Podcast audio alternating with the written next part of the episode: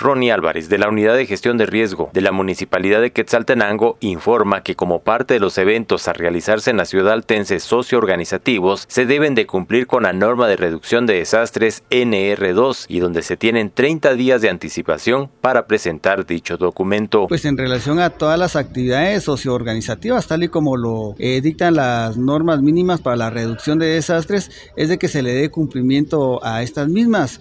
Dentro de ellas está que si son eventos en interiores, pues de, todas las edificaciones de uso público deben de cumplir con la NRD2, la cual este, tiene eh, dos caras esa moneda, ¿verdad? Una es todo el tema de infraestructura y de que pues haya tenido la, el aval la aprobación de la CONRED, pero también el plan... Eh, de respuesta o plan de evacuación.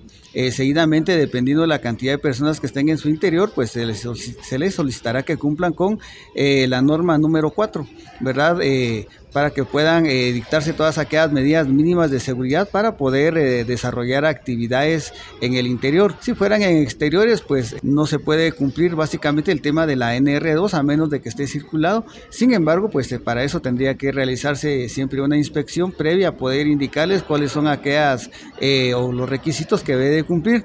Y pues aclarando que todos estos eh, requisitos se solicitan, ¿verdad? Previo a estar eh, siempre puestos en la dirección de espectáculos públicos en el caso de que sean eventos organizativos por conciertos, ¿verdad? No así las actividades eh, religiosas. Todas aquellas actividades de índole cultural pues también tienen algunos requisitos que varían. Sin embargo, lo que sí siempre va a ser obligatorio va a ser el que se cumpla con la NRD4 o norma mínima para la reducción de desastres que de una otra manera eh, contiene todas aquellas medidas preventivas de seguridad y mitigación para evitar que en algún momento sucedan algunas situaciones que se puedan salir de control. ¿Cuánto tiempo se lleva todo este trámite? Pues va a depender, eh, en muchos de los casos, cuando sean conciertos, deberán agotar siempre la vía administrativa y los requisitos que corresponden ante la Dirección de Espectáculos Públicos, ¿verdad? la cual se encuentra en la ciudad capital y es parte del eh, Ministerio de Cultura y Deportes.